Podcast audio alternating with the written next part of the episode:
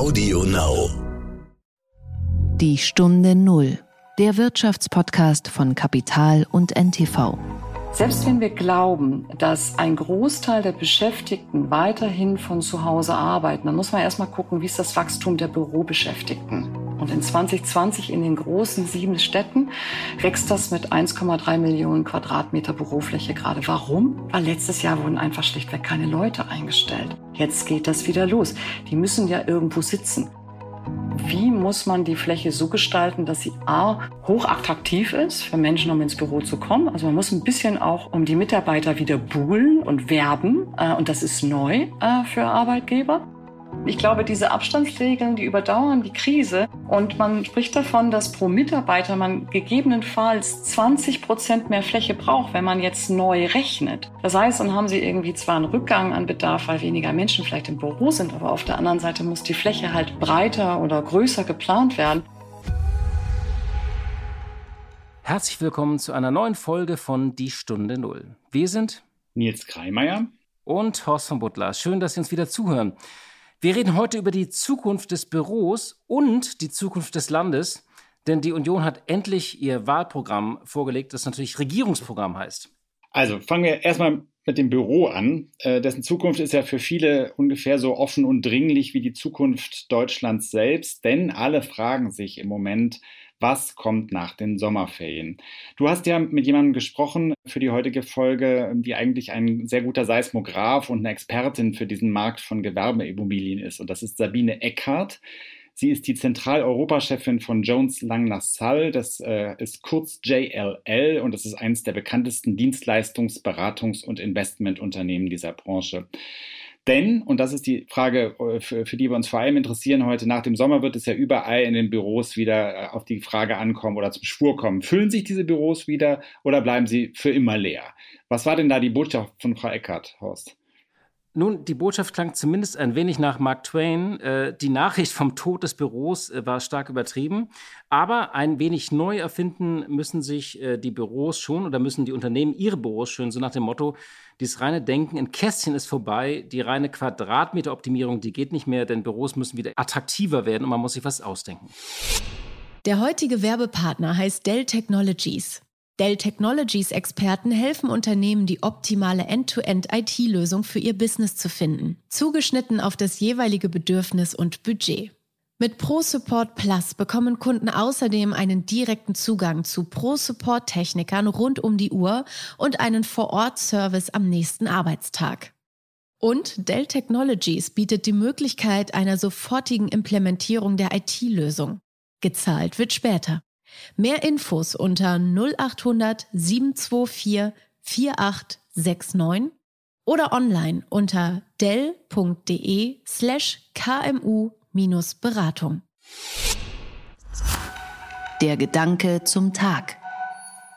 Ja, es war ja mit großer Spannung erwartet worden und tatsächlich hat man sich in den letzten Wochen noch gefragt, was nun eigentlich aus diesem äh, CDU-Wahlprogramm äh, geworden ist und was da noch drinstehen kann dass es wirklich so lange dauert. Und es wurde auch sehr spannend gemacht und ein bisschen auch so gut äh, gehütet wie das Coca-Cola-Rezept. Und ähm, ja, es wurde auch ein bisschen so ein Geheimnis drum gemacht, als ob es so um den neuen James Bond gehen würde. Hm, es gab sogar erstmals auch eine Beteiligungskampagne der Union. Jeder, der wollte, konnte Vorschläge einreichen. Und böse Zungen behaupten, dass die Partei dabei vor allem Daten und E-Mail-Adressen einsammeln wollte. Zumindest damit wäre sie ja mit der Zeit gegangen. Es gab sogar einen Countdown auf der Homepage, also ein bisschen so wie bei den Grünen und ihrer Kandidatenkür. Das wird ja immer öfter so als Release-Party inszeniert. So hat man sich ein bisschen von Apple und dem iPhone oder Sony in der PlayStation abgeschaut. Nun liegt das Programm ja vor, aber so richtig geknallt hat es nicht. Um mal im iPhone-Vergleich zu bleiben, also da wurde jetzt nicht irgendwie eine neue Generation vorgestellt eines Gerätes, so ein bisschen mehr Screen, bessere Auflösung, andere Kamera, das Ganze vielleicht so einen halben Millimeter flacher. Aber es gab nicht so wirklich eine große Überraschung. Also äh, klar, keine Steuererhöhungen, keine Vermögensteuer, eine Unternehmenssteuerreform. Der Soli soll natürlich äh, weiterhin abgeschafft werden, mittlere und untere Einkommen entlastet werden und natürlich die Schuldenbremse in Kraft bleiben. Also ich hatte so ein bisschen dieses, äh, diesen alten Spruch äh, für ein Land, in dem wir gut und gerne leben, reloaded. Äh, das hatte man doch so ein bisschen als erstes gedacht, oder Nils? Ja, das stimmt. Wobei ich glaube, dass die in der Union wahrscheinlich ziemlich froh wären, wenn sie mit dem iPhone verglichen würden. Das ist wahrscheinlich der größte Traum, den die haben. Aber es stimmt. Wir kennen all diese Programmpunkte schon ziemlich gut. Es ist eigentlich fast egal, ob sie dann am Ende wirklich angepackt werden oder nicht. Hauptsache, sie stehen wieder irgendwo. Also mir geht das zum Beispiel so mit dieser steuerlichen Entlastung. Das wird ja einfach im Grunde in jedem Unionswahlprogramm versprochen. Und so wirklich passiert ist da ja bis jetzt eigentlich, abgesehen vom Soli, was sie machen mussten, nichts. Genau, es ist so ein bisschen Copy-Paste-Verdacht bei manchen Passagen. Können vielleicht auch manche raussuchen, statt sich mit Doktorarbeiten zu beschäftigen. Aber ich habe mir auch überlegt, irgendwie passt doch dieses Programm auch ein bisschen zu unserem Land. Also diese ganze große Wurfsgeschichte und, und, und äh, Wechselstimmung, das sind ja auch immer so Geschichten, die wir in den Medien dann auch ein bisschen sehr erfinden, weil so wirklich Veränderungen wollen dann ja, oder radikale Veränderungen wollen die Deutschen dann doch nicht. Es gibt ja über die CDU zwei Theorien. Die eine sagt, dass die Partei eigentlich überhaupt gar kein Programm mehr vorlegen müsste, weil sie vor allem regieren soll. Andere sagen, na ja, so eine, eine Idee für dieses Modernisierungsjahrzehnt, was jetzt ausgerufen wurde, das könnte schon nicht schaden. An beiden Sichtweisen ist natürlich etwas dran. Ich glaube, tatsächlich braucht es viele mutige Ideen für das kommende Jahrzehnt. Ich glaube aber tatsächlich auch, dass unter jedem Wahlplakat der Union schon seit jeher ein weiteres unsichtbares Plakat immer drunter hängt, seit Jahrzehnten, und darauf steht keine Experimente, also dieses alte Wahlplakat aus den 50er Jahren. Das heißt, man will jetzt irgendwie, ja, Klimaschutz, aber auch Wachstum und natürlich soziale Sicherheit. Das ist so dieser gewohnte Dreiklang, der keinem wehtut. Und wenn man diese Metaphern irgendwie nicht äh, rausstreichen würde aus schlechten Texten, würde man sagen, das ist so ein bisschen so die Quadratur des Kreises und die eierlegende Wollmilchsau zusammen, oder?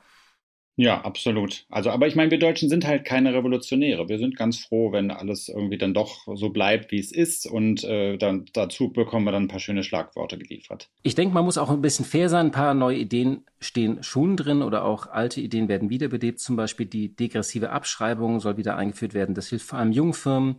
Allerdings auch ein paar Dinge für Gründer, zum Beispiel, dass sie ein bürokratiefreies Jahr genießen sollen. Im Kern geht die Union eine Wette ein, dass schon wie nach 2010 Damals hat ja dieser Aufschwung eingesetzt und da haben sich viele Ausgaben quasi von selbst finanziert, allein durch das Wachstum. Und diese Wette ist, glaube ich, eine Grundidee des Programms, dass man das wiederholen kann. Da sind einige Ökonomen skeptisch, ob Deutschland das nochmal gelingt. Und etwas Zweites ist mir noch aufgefallen, dass dieser Deutschlandplan, den Laschet ja mal verkündet hatte, dass der gar nicht mehr drin steht. Vielleicht also gibt es noch eine Überraschung oder nochmal eine zweite Welle sozusagen in, in den CDU-Vorschlägen, dass da im Juli oder August noch etwas nachkommt. Die Stunde Null. Das Gespräch. Nils, du hast es gesagt, wir reden heute über das Büro, um das ja heftig gerungen wird in fast jedem Unternehmen. Die Banken zum Beispiel in den USA und Europa, die ordern bereits äh, ihre Belegschaft in Teilen zurück, sind vorgeprescht.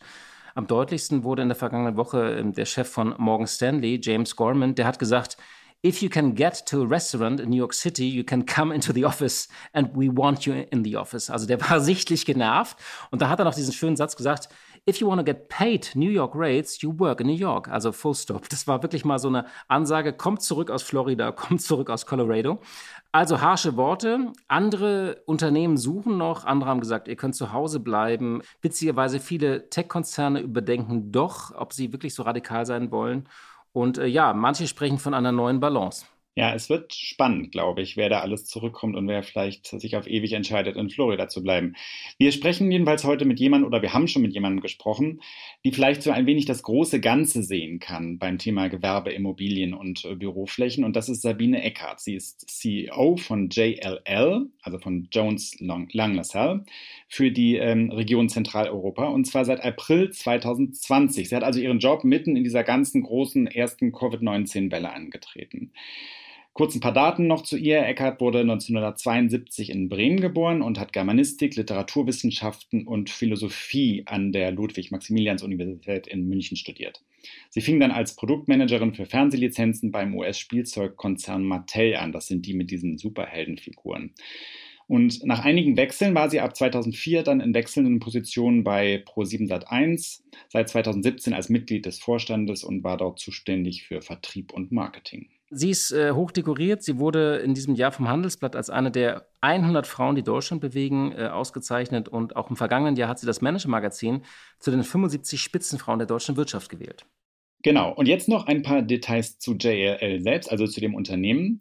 Haben wir ja schon gesagt, ein internationaler Immobilienkonzern wahnsinnig alt, schon 1783 in Chicago gegründet und verwaltet heute über 400 Millionen Quadratmeter an Flächen. Achtung, das ist in etwa das Territorium, und jetzt kommt kein Saarland, sondern das Territorium von Köln. JLL beschäftigt gut 91.000 Mitarbeiter in mehr als 80 Ländern und machte 2019 einen Umsatz von 18 Milliarden Dollar. Einen schönen guten Tag, Frau Eckert. Ja, guten Tag. Herzlich willkommen in der Stunde Null. Ähm, danke, dass Sie sich Zeit nehmen. Wir wollen heute über ein äh, Thema sprechen, was alle betrifft, was auch hochaktuell ist. Es ist äh, die Zukunft des Büros. Alle fragen sich, was daraus wird, ob wir jetzt in die Büros zurückkehren. Viele haben das angekündigt. Äh, in manchen Städten wird es auch nochmal verschoben, aber es gibt einen großen Drang, äh, zurück in die Büros zu gehen. Bevor wir aber über die Büros sprechen, wollte ich einmal ganz kurz über Ihren Job sprechen, weil Sie haben Ihren Job angetreten im April 2020, also mitten in diesem ersten knallharten Lockdown. Wie war das? Wie macht man das, wenn man dann so einen neuen Job antritt? Da denkt man auch erstmal, oh, so ein Mist. Ich äh, trete einen Job an und die Büros sind alles gerade Geistertürme. Erzählen Sie mal. Ja, es war auf jeden Fall unerwartet. Das kann man schon mal festhalten. Ich ähm, habe äh, mich äh, Ende des Jahres davor, also 2019, entschieden, diesen Job anzutreten, stand dann beim Valentinstag auf einer Bühne und habe vor einer Mannschaft präsentiert, dass ich mich freue, so ganz in Ruhe und in einer krisenresistenten äh, ja, Wirtschaft jetzt oder Wirtschaftszweig zu starten. Ähm, und schwuppdiwupp, zwei Monate später sah es dann ganz anders aus. Das ist in der Tat ein unerwarteter Start gewesen. Der war auch ehrlicherweise nicht ganz einfach. Aber das hatte auch was Gutes, weil ehrlicherweise habe ich sehr schnell dann äh, auch meine internationalen Kollegen und meine Teams alle digital kennengelernt. Ja, ähm, das heißt, ich bin, ich lebe in München, ich arbeite in Frankfurt. Es war vorgesehen, dass ich natürlich auch ähm, gleich die anderen Standorte und die anderen Länder, die ich übersehe, besuche. Das war erstmal ein harter Cut, aber dafür hat man eben ganz schnell Kontakt, auch unkompliziert Kontakt aufgenommen zu all den Leuten, äh, hat sich vorgestellt. Und ähm, das hat dann auch ganz gut funktioniert, ähm, weil ich komme auch ein Stück weit mehr aus einer, vielleicht kann ich das so formulieren, digitaleren Branche als die Branche, in die ich reinkam. Aber das Unternehmen war gut vorbereitet, weil es eben sehr international aufgestellt ist und gewohnt ist, jetzt nicht äh, immer gemeinsam im Büro zu sitzen. Ne? Ähm, insofern hatte das einen Vorteil. Der Nachteil war ganz klar, dass der Kontakt zu meinen Kunden doch schwer ähm, am Anfang war aufzubauen. Das heißt, ich hatte ja erstmal Mühe, überhaupt diese Menschen äh, kennenzulernen. Ähm, und dann, äh, als ich sie dann kennengelernt habe, waren das natürlich sehr selektive Gespräche. Und die fanden dann meist in einem etwas unorthodoxen Outfit und Umfeld statt. Nämlich man hat sich Turnschuhe angezogen und ist um den Main oder um die Isar oder äh, um die Elbe gerannt und hat mit Leuten, besser gesagt gegangen, ähm, und hat mit den Leuten ähm, gesprochen. Ähm, und das hatte Vorteile, weil man hat man ein bisschen mehr Insights bekommen ähm, und Menschen auch gleich ganz anders kennengelernt, aber es hatte natürlich den Nachteil, dass ich jetzt nicht auf so eine große Eventveranstaltung oder eine Messe gehen konnte, wo sie an einem Tag halt gleich 60, 70 Menschen treffen. Das blieb natürlich aus. Wie oft sind Sie jetzt in Frankfurt? Ich bin jede Woche in Frankfurt und war auch während der Pandemie mehr oder weniger jede Woche in Frankfurt. Also ich bin etwas antizyklisch unterwegs gewesen. Und haben Sie jetzt aber die meisten Kollegen doch auch live kennenlernen können? Ja, ehrlicherweise nur das deutsche Team. Also meine internationalen Kollegen, also erstmal die Gebiete, die ich übersehe, da habe ich es dann geschafft, ähm, ähm, Osteuropa ähm, noch zu besuchen. Mit den Niederlanden und äh, Skandinavien wurde es dann schon schlechter, ähm, weil ich dann nur ein kleines Zeitfenster hatte von so drei Monaten während des Sommers. Äh, und dann ging es ja im Herbst schon wieder los. Ähm, das war das eine. Ähm, und das andere ist, dass ich tatsächlich erst jetzt in einer Woche werde ich meine EMEA-Board-Kollegen persönlich das erste Mal kennenlernen in Lissabon. Da freue ich mich sehr drauf. Wie war das für Sie, von der Medienbranche in die Immobilienbranche zu kommen? Also eine ganz andere Branche. Was ist Ihnen da so aufgefallen? Naja, ich habe den Schritt ja schon bewusst gewählt ähm, und dann haben sie ja so ein paar Hypothesen, wenn sie starten und ein paar haben sich bewahrheitet, ein paar auch nicht. ähm, äh, also was sich bewahrheitet hat, war, ähm, dass der Move aus äh, einer Sales-Organisation, die ich ja vorher geführt habe, in eine neue Branche, aber auch eine Sales-Organisation, was wir ja nun mal sind, ein großes Unternehmen, eine große Sales-Organisation, so muss man es richtig formulieren, dass der gar nicht äh, so äh, anders ist. Ne? Also die Grundprinzipien sind ähnlich. Es sind Business-to-Business-Kunden. Ähm, ähm, es ist äh, eine gewisse Kultur vorhanden. Und natürlich ist das Produkt ein anderes, was wir verkaufen hier. Aber so ein paar Grundprinzipien bleiben die gleichen.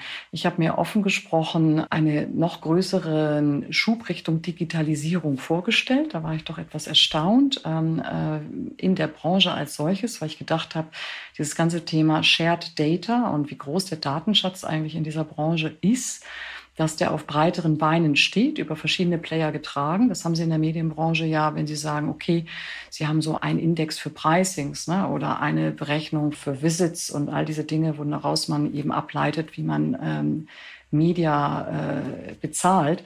Ähm, das haben sie natürlich auch in der Immobilienbranche, aber dieses ganze Thema Shared Data ist doch sehr, sehr fragmentiert noch vorhanden. So, das heißt, da war ich erstaunt, offen gesprochen, ähm, dass da einfach noch nicht so ein Innovationsschub stattgefunden hat.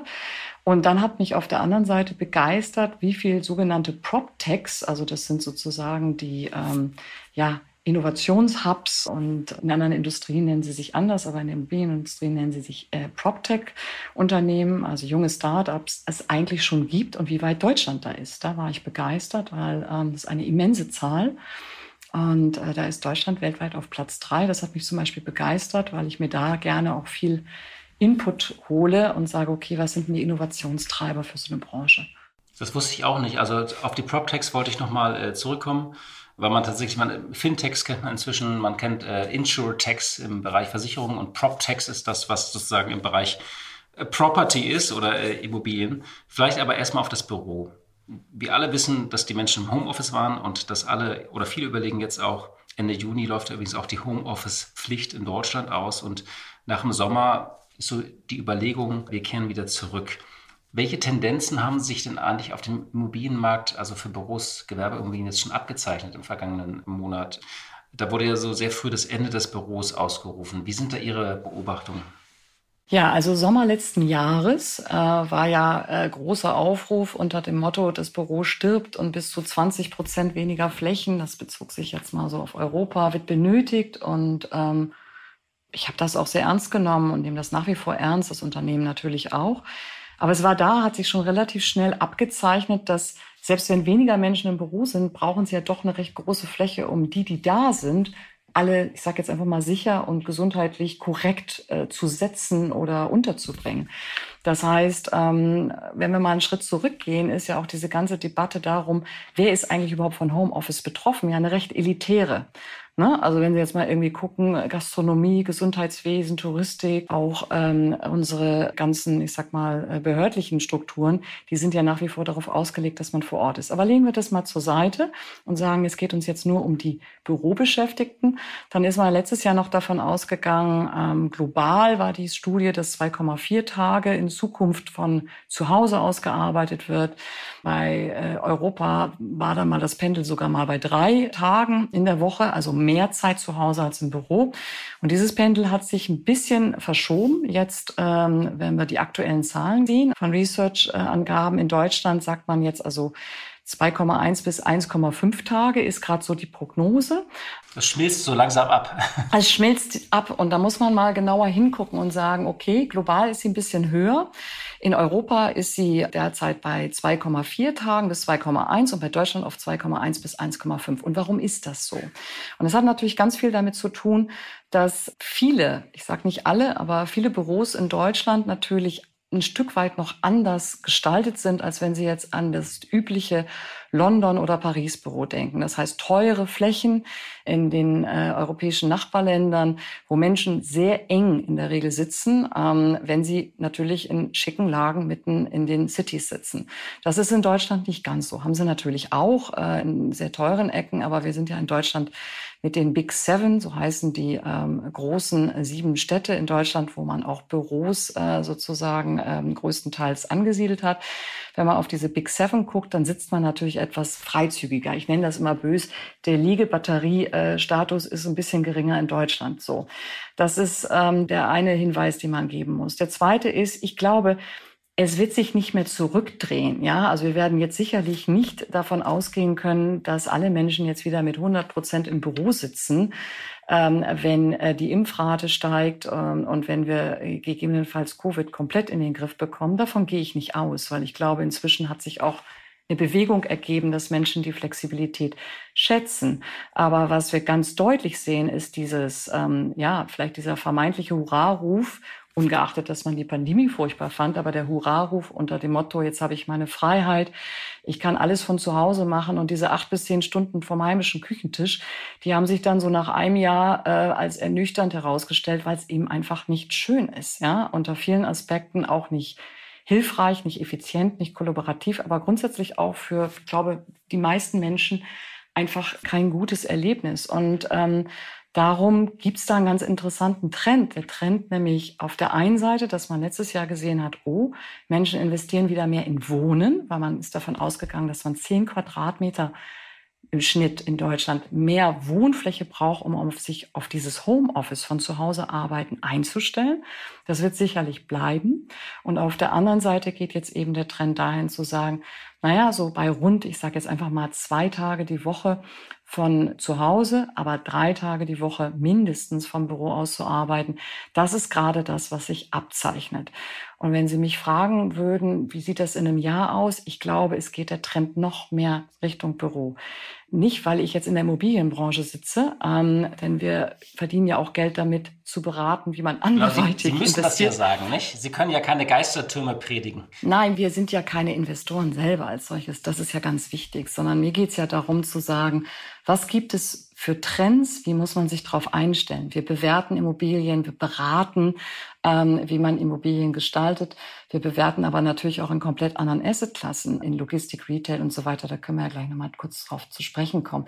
Aber mein Punkt ist wirklich zu sagen, selbst wenn wir glauben, dass ein Großteil der Beschäftigten weiterhin von zu Hause arbeiten, dann muss man erstmal gucken, wie ist das Wachstum der Bürobeschäftigten. Und in 2020 in den großen sieben Städten wächst das mit 1,3 Millionen Quadratmeter Bürofläche gerade. Warum? Weil letztes Jahr wurden einfach schlichtweg keine Leute eingestellt.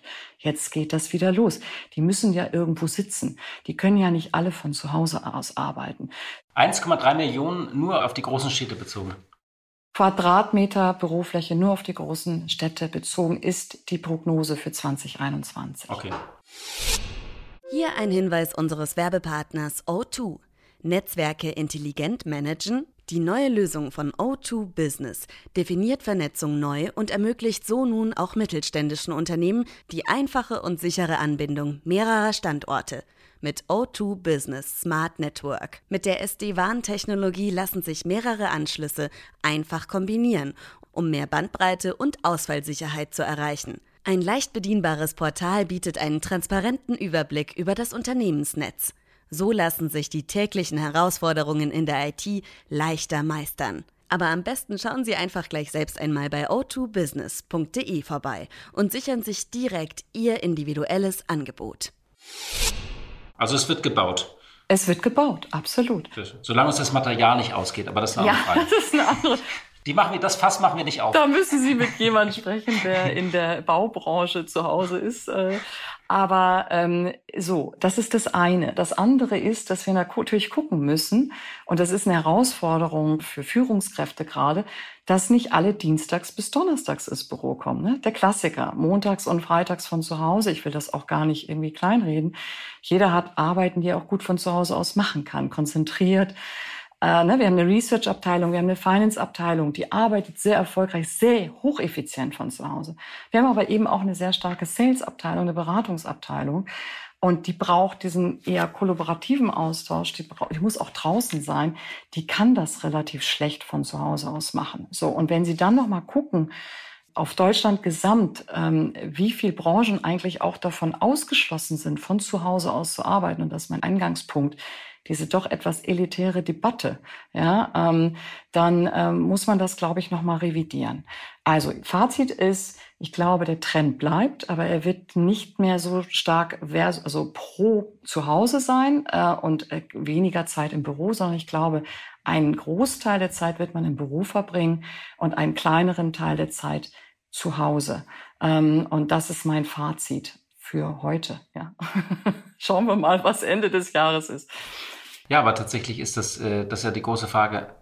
das ist jetzt so quantitativ gedacht. Muss man denn jetzt mal auf die qualitative Frage, muss man denn trotzdem dann anfangen, Büroflächen neu zu denken und äh, anders zu denken, auch im Hinblick auf den Zuschnitt auf die Architektur? Das Lustige ist, vor ein paar Jahren ging es ja nur um Coworking. Während der Pandemie ist Coworking eher toxisch. Da muss man sich die Leute eher wieder separieren. Haben Sie da schon Anfragen, weil Sie sagen, Sie beraten ja auch viele Unternehmen. Was sind da sozusagen das, was Sie was da im Moment die Trends sind, die sich schon so ein bisschen abzeichnen, wie sich das Büro auch beweisen kann gegenüber zu Hause, dass es wirklich ein guter Ort ist, eine gute Arbeitsumgebung. Also absolut ist das einer der großen ähm, neuen Trends und ehrlicherweise eigentlich schon seit Herbst letzten Jahres sind viele Unternehmen auf uns zugekommen und haben gesagt, was müssen wir tun, wie müssen wir die Fläche gestalten. Ähm, natürlich, um zum einen sich vorzubereiten, was passiert äh, in den Folgejahren und zum anderen auch zu sagen, okay, wie können wir denn überhaupt eine kollaborativere Fläche schaffen, weil jeder ja feststellt, dass man ja sehr limitiert dann auch wieder durch die digitalen Möglichkeiten ist. Also man ist ja einerseits super in Informationsvermittlung, ist man ja hocheffizient. Und auf der anderen Seite ist natürlich dieses Thema ähm, ich sage jetzt einfach mal Kreativität, Innovation, auch abseits ähm, der Beschallung von vorne ähm, zu organisieren, in größeren Kreis doch etwas eingeschränkt. So, das heißt, ähm, es geht weniger um Kästchen in Zukunft, ähm, sondern äh, ne, also Quadratmeteroptimierung, sondern es geht eher darum, wie, das haben Sie schon richtig anmoderiert, wie muss man die Fläche so gestalten, dass sie A hochattraktiv ist für Menschen, um ins Büro zu kommen. Also man muss ein bisschen auch um die Mitarbeiter wieder buhlen und, und werben. Äh, und das ist neu äh, für Arbeitgeber. Ne? Also äh, per Ansage, ihr kommt morgen alle ins Büro, das funktioniert in diesen Zeiten nicht. Ähm, und das ist ja eigentlich auch ganz gut so. Und das Zweite ist, ähm, wenn man diese Flächen neu gestaltet, dann kann man also sehr stark feststellen, dass es um 20 bis 30 Prozent mehr kollaborative Flächen geht als vorher. Jetzt muss man sagen, was ist die Basis?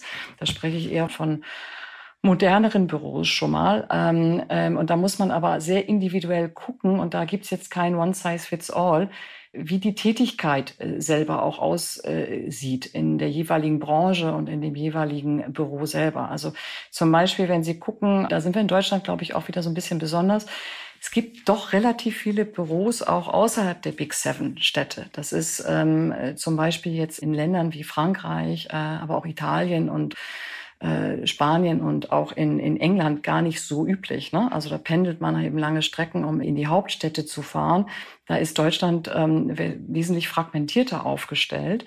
Ähm, so, jetzt gab es also einige Player, die gesagt haben, ich gehe so ein bisschen an die Randlage der Cities und gönne mir dafür größere Flächen und mache also große Coworking Spaces, äh, kollaborative Spaces, aber auch Innovation Labs. Äh, ne, gibt es ja jede Menge Möglichkeiten. Äh, dann hat man wirklich gesehen, dass 2020 sogar fast ähm, 74 Prozent ähm, sind äh, sozusagen an Büroanmietungen sind in diese nicht äh, Big Seven äh, Top City Lagen reingegangen. Auf der einen Seite. Auf der anderen Seite muss man sehen, ob das wirklich so ein nachhaltiger Trend wird, weil für die großen Unternehmen, also für die wirklich großen, auch globalen Playern merkt man, dass dieser Aspekt, ich muss attraktiv für meine Mitarbeiter sein und da ist so eine Innenstadtlage eben auch einfach sexy. Ja, ähm, ja, also wenn ich meinen Leuten sagen würde, wir gehen jetzt nach Marzahn oder Brandenburg ja, an der Havel, dann äh, dann würden die das nicht schwierig. so schick finden. Genau, also das findet man nicht so schick so. Und Gott, jetzt kriege ich wieder böse Anrufe. Also ich nehme das zurück. äh, ja. Nein, aber Sie wissen, was ich meine. Also ja, äh, ja. Ja, so, das heißt, wir halten fest, äh, Fläche war bis dato, ähm, ne, Quadratmeterfläche war eigentlich immer so das entscheidende Credo und das hat sich deutlich verändert.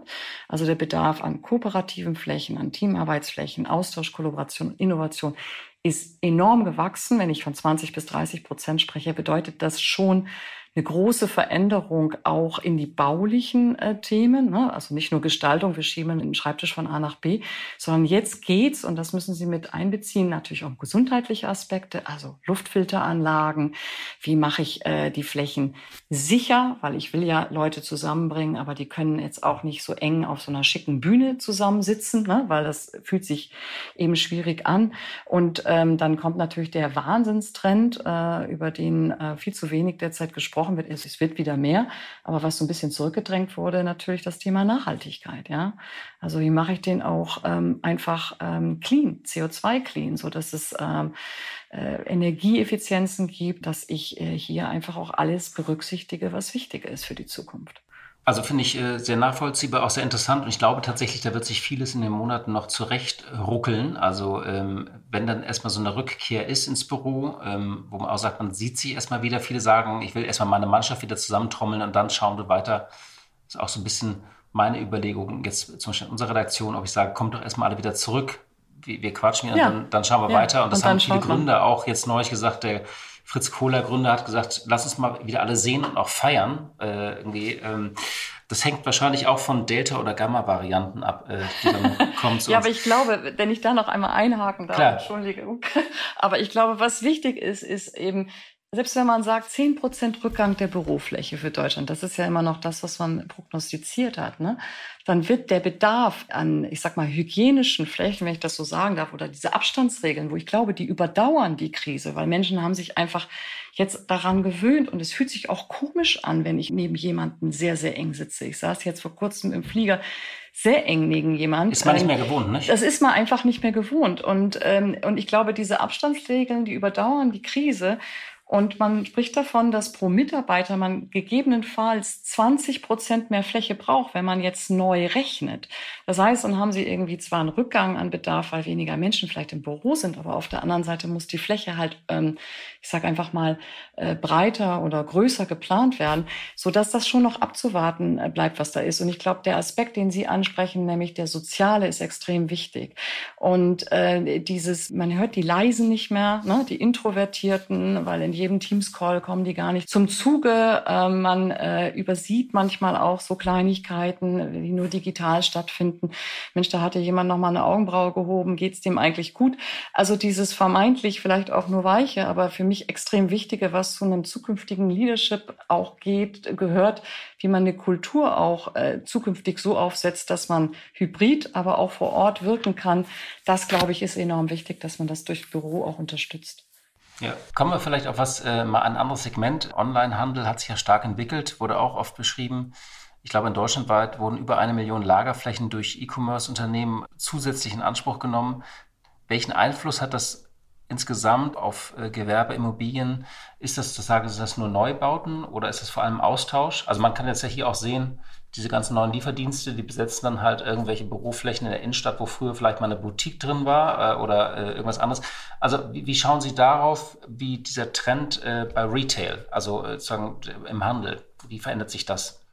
Ja, ich sag mal, Handel hat es ja schon auch ordentlich erwischt. Ne? Das kann man ja gar nicht anders sagen. Kann man so sehen, ja. Äh, die Gastronomie auch. Die Gastronomie auch und die Hotels äh, erst recht. Ja, ähm, das kann man, also aus einer Immobilienperspektive, das kann man schon festhalten. Und ähm, natürlich hat sich da äh, durch Covid nochmal ein Beschleuniger ergeben, der ja jetzt offen gesprochen schon vorher da war. Ne? Also boomende E-Commerce.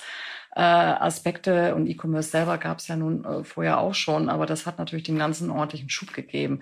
So und ähm, wenn man jetzt mal auf Handel guckt, ähm, dann äh, kann man eindeutig ähm, festhalten, dass doch viele Handelsflächen oder äh, ich sag mal, klassische Retailflächen eher überdimensioniert waren, ne? weil man hat also da äh, große Showrooms gehabt, man hat teilweise kleine Zwischenlager gehabt, ähm, dann haben sie den klassischen Filialisten, der dann dreimal in der gleichen äh, Fußgängerzone, schlimmstenfalls auch noch auf der gleichen Straße, also ich ich zitiere jetzt einfach mal die Kaufinger Straße, hat äh, ja in München, das eine stark frequentierte Straße ist, ähm, so, und da muss man sich natürlich überlegen, ähm, was macht man jetzt damit? Weil das ist so auch offen gesprochen nicht mehr zeitgemäß. Ähm, und das, ähm, das hat natürlich dazu geführt, dass der Handel jetzt getrieben durch diese Krise auch reagiert hat und reagieren musste.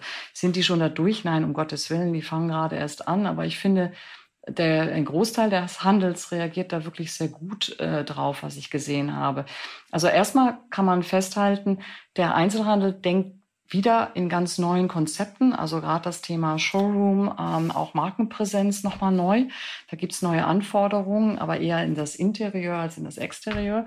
Das Zweite ist, dass manchmal die ein oder andere Etage jetzt entmietet wird und daraus werden dann Büroflächen gestaltet oder gar äh, Logistik, kleinere Logistikflächen, äh, weil man dieses Last Mile Delivery ne, ähm, ja auch irgendwie ähm, äh, ja im wahrsten Sinne des Wortes auf die Straße bringen muss.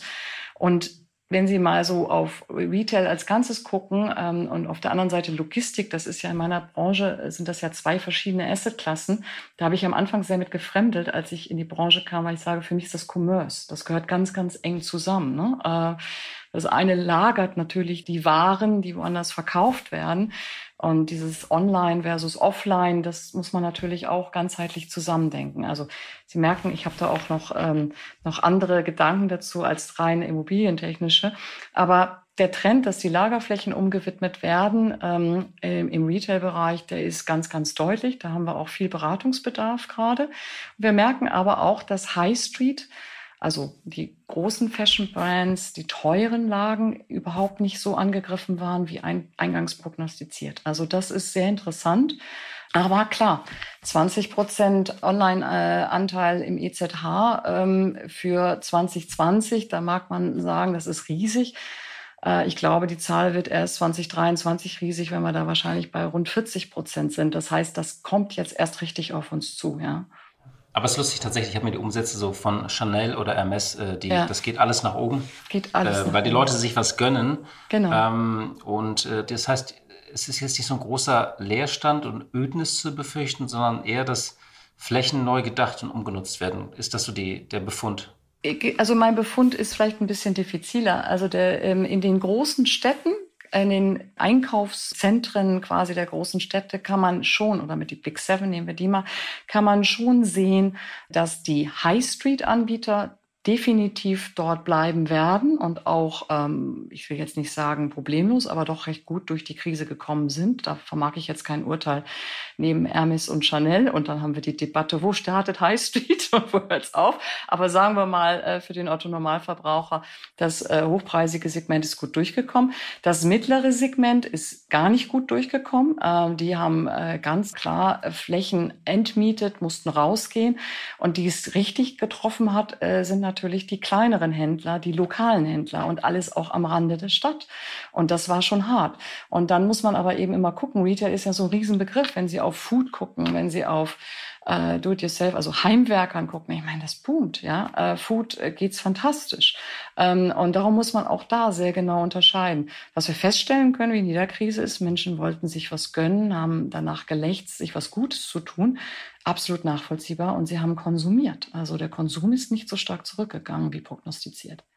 Kommen wir zum Schluss nochmal auf die PropTechs. Sie haben die am Anfang erwähnt. Ähm, welches finden Sie denn am spannendsten? Also, die wurden ja auch viel gehypt. PropTech, PropTech. Da ist also die Frage, wie mischen die ihre Branche auf?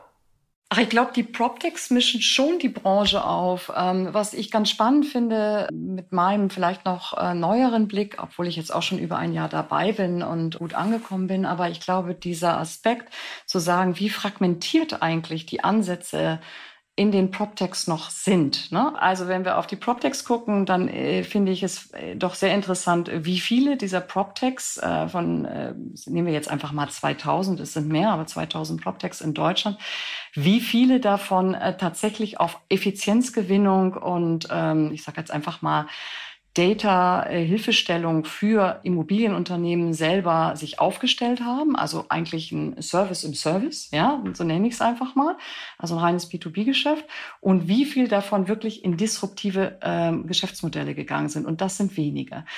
Welche sind das denn? Haben Sie so Beispiele? Also auf welches schauen Sie so am meisten? Welches finden Sie am spannendsten? So wie bei Fintech sagt man so, oh, das ist jetzt N26 oder ich hatte jetzt den von Scalable Capital, den Erik Potzeweit gerade auch im Podcast oder Trade Republic mischt gerade so die Branche auf. Äh, Sie merken an meiner norddeutschen Zurückhaltung, ich mag da nicht richtig mit rausrücken, weil ähm, wir uns in der Tat einige anschauen und ähm, okay. jede Form von Einordnung. Wollen. Nein, darum geht's gar nicht. Es geht darum, dass wir ein beratendes Unternehmen sind und ich mich da sehr neutral verhalten möchte, muss. Aber ich glaube, das ganze Disruptive, was Sie in anderen Branchen sehr stark sehen, da gehen äh, natürlich Startups rein und disruptieren existierende Geschäftsmodelle.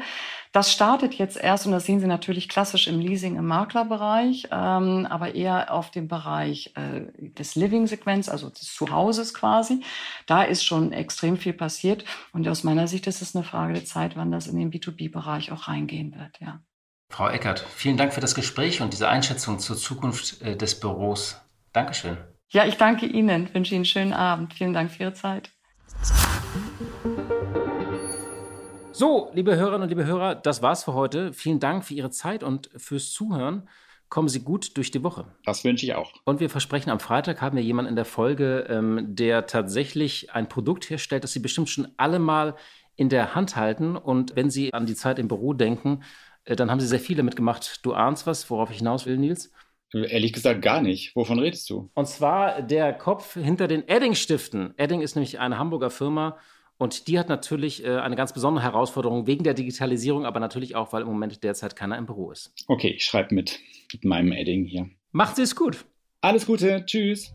Die Stunde Null, der Wirtschaftspodcast von Kapital und NTV. Dieser Podcast ist Teil der Initiative Zeit, die Dinge neu zu sehen. Dieser Podcast ist jetzt vorbei, aber wir hätten noch einen anderen Podcast-Tipp. Worum es genau geht, erzählt euch der Host am besten selbst. Hallo, ich bin Michelle. In unserem Podcast heute wichtig geht es nicht nur um die ganz großen Fragen, sondern auch um die Geschichten dahinter. Es geht um Hintergrundwissen und wirkliche Erkenntnisse. Dazu spreche ich mit handverlesenen Journalistinnen, mit Spitzenpolitikerinnen und auch mal mit meinem Opa. Wir wollen, dass ihr fundiert und informiert in den Tag startet. Hört doch mal rein, heute wichtig, auf Audio Now und überall, wo es Podcasts gibt. Audio Now.